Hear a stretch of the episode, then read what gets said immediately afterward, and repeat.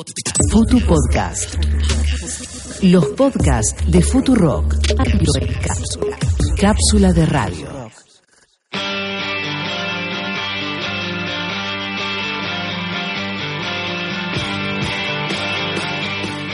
Hola, mi nombre es Barbie Recanati y este es un podcast sobre historias invisibilizadas y mujeres imprescindibles para la historia del rock anglosajón y la industria musical. Si este es el primer capítulo que escuchás, te recomiendo que vayas al primero porque este es el último. La década de los noventas es la década en que las mujeres en el rock dejan de ser hechos aislados y comienzan a ser montones de artistas y bandas emergiendo al mismo tiempo. En Inglaterra nacía la carrera de Polly Jean Harvey, que se lanzaba después de cantar en otros proyectos bajo el nombre de PJ Harvey, teniendo tal vez uno de los peores comienzos de carrera. Se cuenta que tocó en un bar para 50 personas y ya con el show un poco más avanzado quedaban dos personas, de las cuales una se acercó y le dijo, por favor date cuenta que a nadie le gusta cómo cantás, si querés te pagamos el doble para que pares. Pero lejos de retirarse, PJ Harvey sostuvo un camino impecable de casi 30 años llena de premios, aclamadas críticas e incontables hits. Y si hay algo que la resalta, es que nunca va del lado de la vereda del éxito seguro.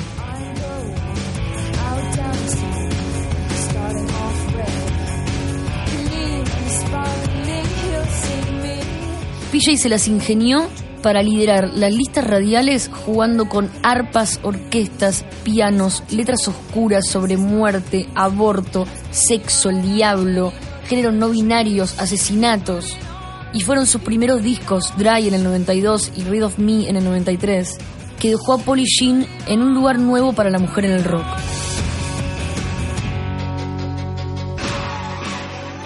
En una época donde el feminismo atacaba canciones de country misóginas y los religiosos trataban de censurar a mujeres como Madonna, todo era una guerra mediática de qué debía escucharse y qué no. Y las canciones de Dry, como Dress, donde habla de la necesidad de vestirse para complacer, I've been trying to show you over and over. Look at these, my childbearing hips. Y Sheila Nagid, donde habla de dioses paganas celtas con vulvas gigantes, tuvieron mucha suerte de pasar desapercibidas y sonar en la radio, y así llegar a los oídos de millones de mujeres que interpretarían esto como un nuevo permiso a poder hacer rock del prohibido y oscuro.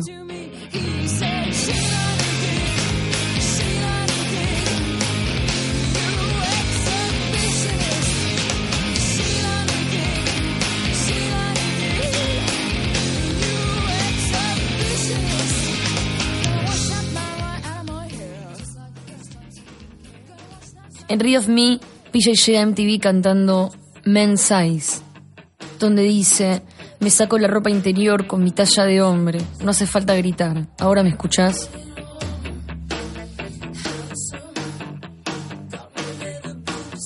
Y si algo más necesitabas para sentirte habilitada a ser una melancólica, oscura, hereje y endemoniada con guitarra eléctrica en mano, PJ te lo termina de confirmar cantando en el 96 Henry Lee junto a Nick Cave.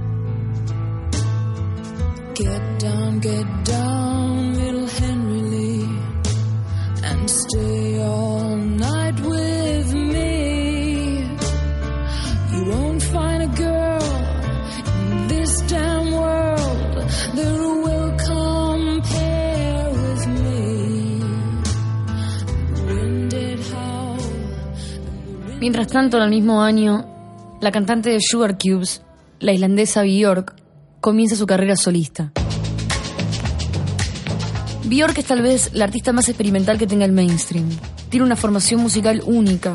A los 11 años, una profesora envió una de sus grabaciones a una emisora de radio y terminó consiguiendo un contrato para grabar su primer disco, en el que tenía una versión de Full on the Hill, con el que obtuvo su primer disco platino.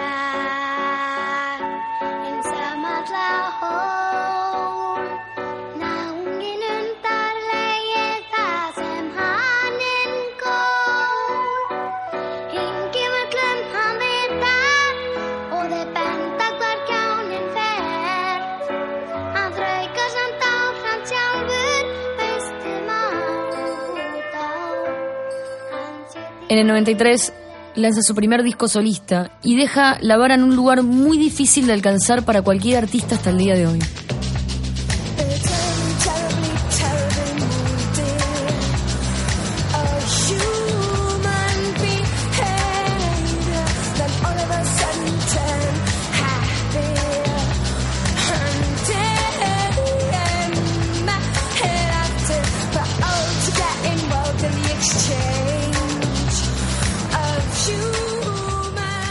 Más increíble de esta artista y lo que le da la importancia real que tiene para el resto de las mujeres es que lejos de querer repetir el éxito que tuvo con su álbum debut, Bjork aprovechó su popularidad para romper diferentes barreras con cada disco que grabó, desde melodías cada vez más complejas mezcladas con jazz experimental hasta el implemento de elementos como el arpa de gravedad, la bobina de Tesla e inclusive instrumentos inventados por ella misma, como el gameleste, una mezcla entre un instrumento autóctono de Indonesia y un piano percutor con barras de acero que suena algo así. Bjork se destaca por utilizar el micrófono y las cámaras como un eterno espacio de expresión, ya sea vistiendo un vestido en forma de cisne en los premios Oscar 2001 o decidiendo ser su propia productora e inventando instrumentos y herramientas inéditas, Bjork siempre va más allá de lo autorizado para una mujer en la industria. En los últimos años comenzó a hablar mucho sobre el feminismo por primera vez y lo distinto que fue todo para ella solo por ser mujer. Explicó que muchas veces fue la única mujer en la banda y que para que las cosas se hicieran como ella quería, tenía que hacerle creer a sus compañeros varones que era una idea de ellos. En otra entrevista sostiene que todo lo que dice un hombre, la mujer debe repetirlo cinco veces más para ser escuchada y que para ella es muy importante hablar de estas cosas, para que el resto de las mujeres sepan que no lo están imaginando. Así que Bjork ocupa un lugar especial en la actualidad de la mujer en el rock, no solo por la cantidad de puertas incontables que sigue abriendo musicalmente para toda la industria, sino como vocera apoyando a otras mujeres y deconstruyendo la escena del rock.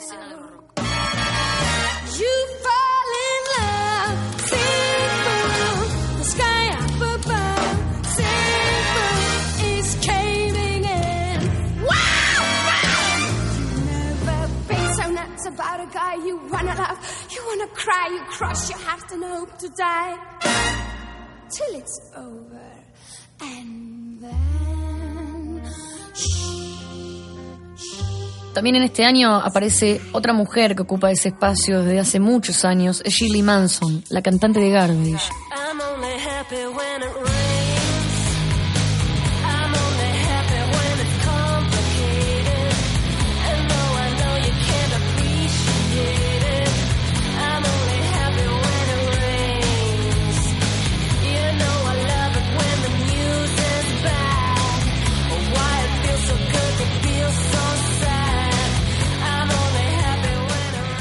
Garbage aparece al mismo tiempo que estas artistas y es tal vez la banda con mayor impacto en la industria para abrir camino a bandas de hombres lideradas por mujeres. La escocesa Shirley fue un icono importantísimo para todas las mujeres que llegaron después.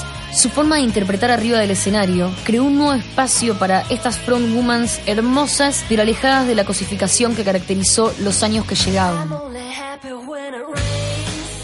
Lo más importante para la escena sobre Shirley es en la mujer que se transformó hablando siempre de su posición como feminista y utilizando no solo las redes sociales, sino cada espacio que se le da para denunciar la misoginia en la industria sin ningún problema.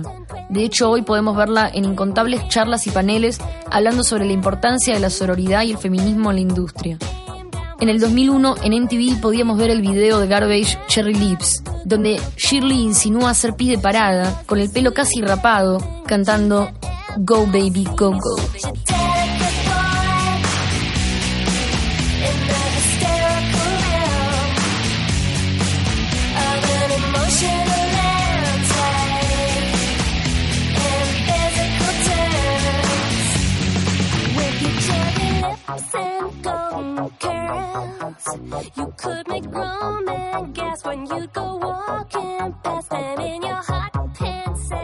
Muchas bandas con una estética muy parecida a la de Garbage comienzan a explotar de éxito en todo el mundo. Desde los suecos de Cardigans, los irlandeses Cranberries, los colombianos Aterciopelados, hasta los yankees Sixpence Non the Richer o No Doubt, comienzan a liderar las radios al mismo tiempo. inclusive desde Bristol llegaba Portishead, que lograría situar al género de culto trip hop en el puesto número uno de las listas radiales, con su álbum debut Dummy, de la mano de su cantante Beth Gibbons.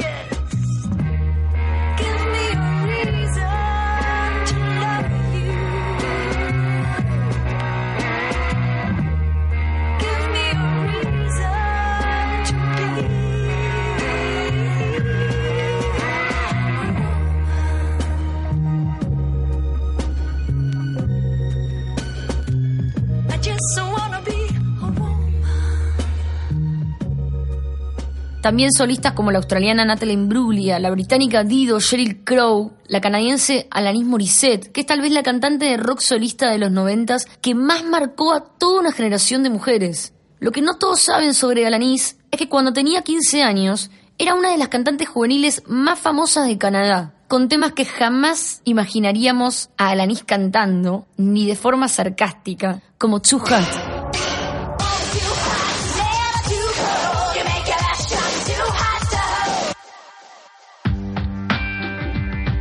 Pero Alanis entiende que todo esto es una basura de la cual no quiere participar y lo deja para escribir sus propias canciones. Le va muy mal, no tiene ni dónde vivir, y ya cuando es una mujer muy, muy, muy mayor de 21 años, lanza Jack Little Pill, uno de los discos más exitosos de la historia. El primer simple que saca es You Are Know, You Are Know, You, Don't Know, You Know, you... Tendrías que saberlo. I wish nothing but the best.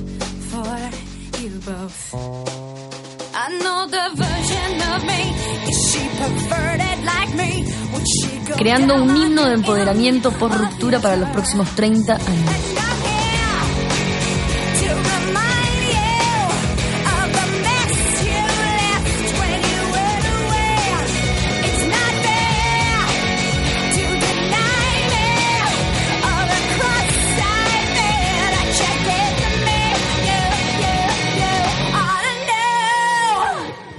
Después, con este mismo disco, saca otro corte que nos dejaría como mensaje a todas las mujeres que tal vez podemos tener 21 años, no ser el estereotipo de mujer que exige la industria, cantar a los gritos con una guitarra y vender más de 30 millones de copias. De hecho, Shakira recibe el mensaje al instante y hasta Beyoncé hace covers de esta canción, una de las últimas grandes monstras del rock que nos dejó el milenio pasado.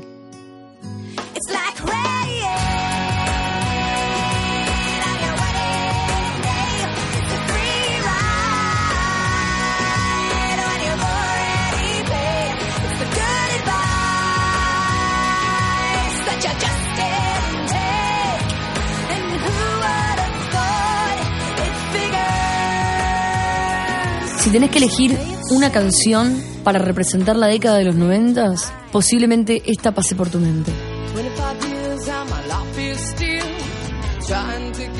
WhatsApp de Four Blondes es un hit indiscutible. Igual la banda no tuvo mucho más éxito que este. Pero lo que las hace especiales para la historia del rock es, por un lado, que son la primera banda masiva formada por cuatro mujeres lesbianas que utilizaron esta canción y video como una forma de gritar a los cuatro vientos cómo se sentían, rezando todos los días por una revolución, transformando a WhatsApp en un himno en Estados Unidos para la comunidad LGBT hasta el día de hoy. Y por otro lado, su cantante Linda Perry es una pieza fundamental en la industria actual. Comenzó primero abriendo su propio sello solo para editar a la banda Stone Fox, liderada también por una mujer. Y luego terminó siendo compositora y arregladora de himnos del pop de cantantes como Pink, Cristina Aguilera, Britney, Adele, Alicia Keys.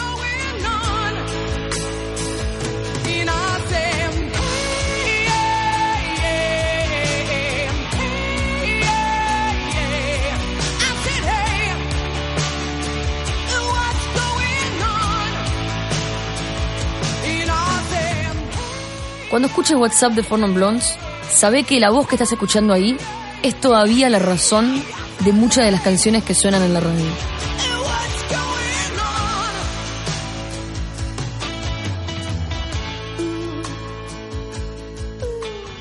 Hay una cantante que decidí no nombrar hasta este episodio porque fue en esta época que dejó su mayor marca como mujer en la música. Y ella es Cher.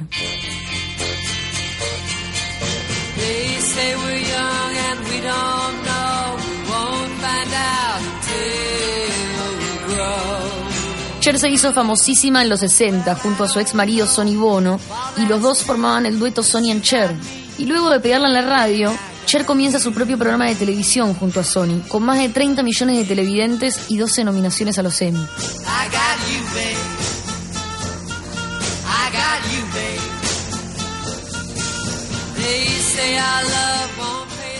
Cher se transforma en un ícono de la moda, de la música, de la actuación. De hecho, en los 80 gana su primer Oscar. Se transforma en una actriz de cabecera para Hollywood. Y bueno, en pocas palabras, la vida de Forrest Gump es un bodrio al lado de la de esta mujer. Pero en el 98 Cher rompe casi todas las barreras que quedaban por romper para la mujer en la industria musical.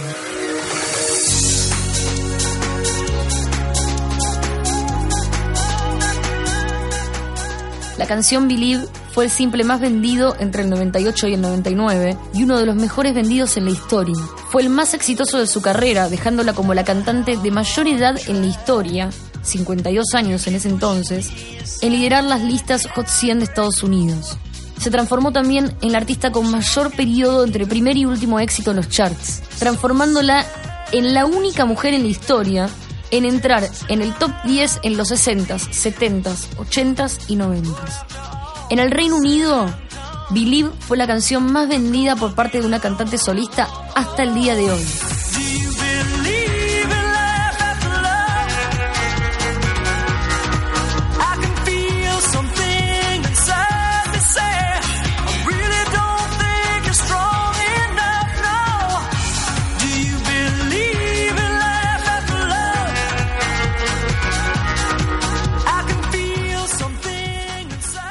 Hace el año de lograr todo esto? Saca un disco de forma independiente, solo para internet, año 2000, ya que ningún sello quería editarlo en físico por el contenido de sus letras, donde cuenta los momentos más oscuros de su vida, incluyendo situaciones de violencia que sufrió por parte de monjas, transformándola en el enemigo público número uno de la iglesia en ese momento y mi personaje favorito. Así que no encontré mejor forma de cerrar este podcast con la diva y siempre pionera de Cher.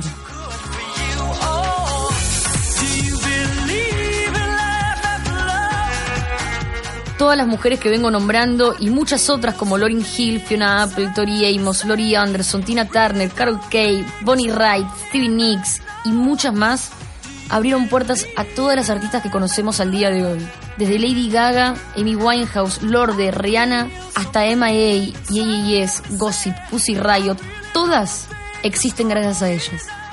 La industria insiste en darle un espacio particular a la mujer en el rock.